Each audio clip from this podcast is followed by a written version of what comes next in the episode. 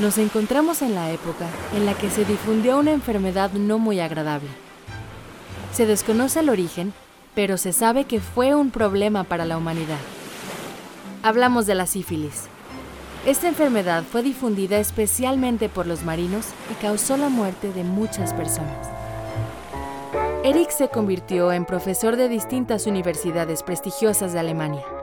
Se encontraba realizando un doctorado y debido a los tiempos difíciles que atravesaba el país, ningún profesor quería aceptarle su investigación de doctorado debido a que nadie quería revisar el trabajo de un judío.